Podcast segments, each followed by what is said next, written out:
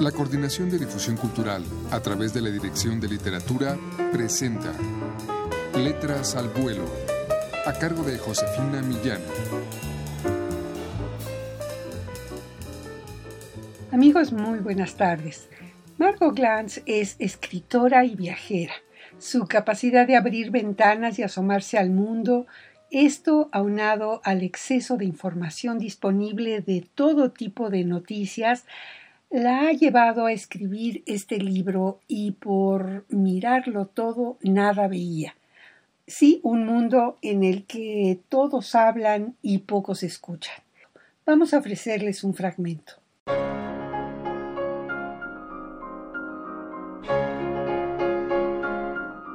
Al leer las noticias, ¿cómo decidir qué es lo más importante?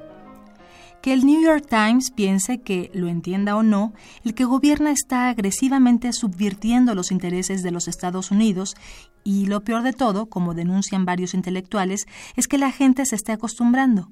Que con ráfaga de fuego ejecuten a una modelo venezolana en Monterrey, que un colaborador de la NASA afirme que hay extraterrestres que caminan entre nosotros, que la película de la Mujer Maravilla se haya prohibido en Líbano y otros países árabes porque la actriz principal es israelí, que con un enorme presupuesto de publicidad el gobierno mexicano controle todos los medios de comunicación, que la UNAM avise que la siembra de árboles de cacao podría ayudar a la preservación de anfibios y reptiles en la selva lacandona, que se han de celebrar los 50 años de la aparición de Cien años de soledad y de Sargento Pepper, el disco de los Beatles, que además de adquirir varios Lamborghinis y Ferraris para utilizarlos como patrullas, la policía de Dubái haya puesto en servicio un robot como agente, que los científicos afirmen que las temperaturas globales de la Tierra estén alcanzando niveles altísimos de calentamiento y que los bloques de hielo se estén retirando de la masa glaciar, que la grana cochinilla, un insecto parásito de los nopales que se cultivaba en México y Perú durante la época prehispánica, produjera el pigmento rojo más intenso y duradero conocido y tan rentable como la plata y el oro y usada por pintores como Tiziano y Vincent van Gogh,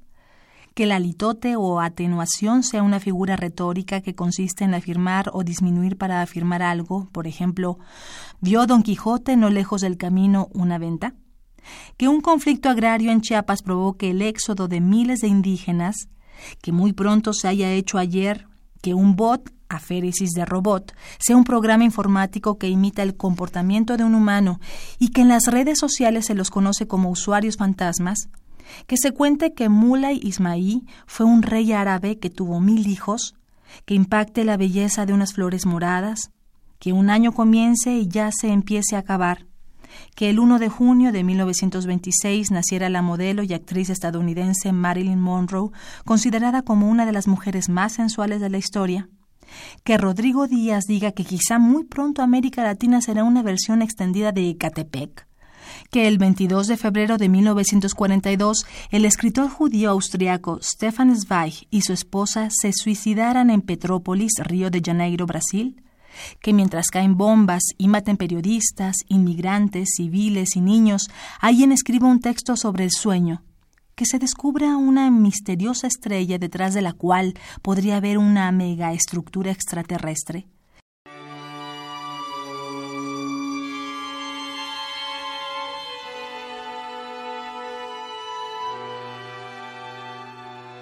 Y por mirarlo todo nada veía es el título de esta publicación reciente de Margot Glantz, eh, que es una coedición de la Dirección de Literatura de la UNAM y Sexto Piso. Miren ustedes, este libro se puede leer en desorden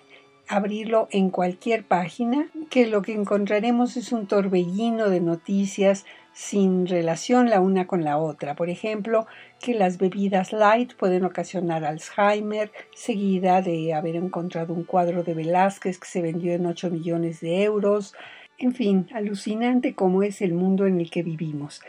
Adquieran ustedes este libro y por mirarlo todo nada veía en todas las librerías universitarias o llamando al 5622-6202. Muchas gracias por su atención. Gracias a María Sandoval en la lectura. Se despide de ustedes Josefina Millán.